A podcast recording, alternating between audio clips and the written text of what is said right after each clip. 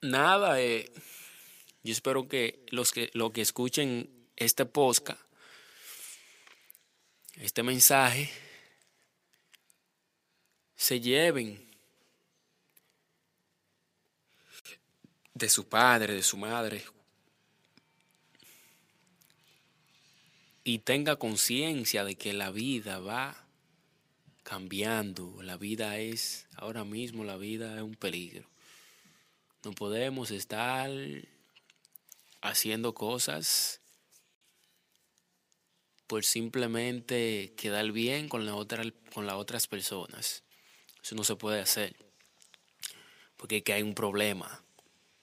Después que usted hace el hecho, ya usted está jodido, ya usted no puede darle, no le puede dar para atrás al tiempo.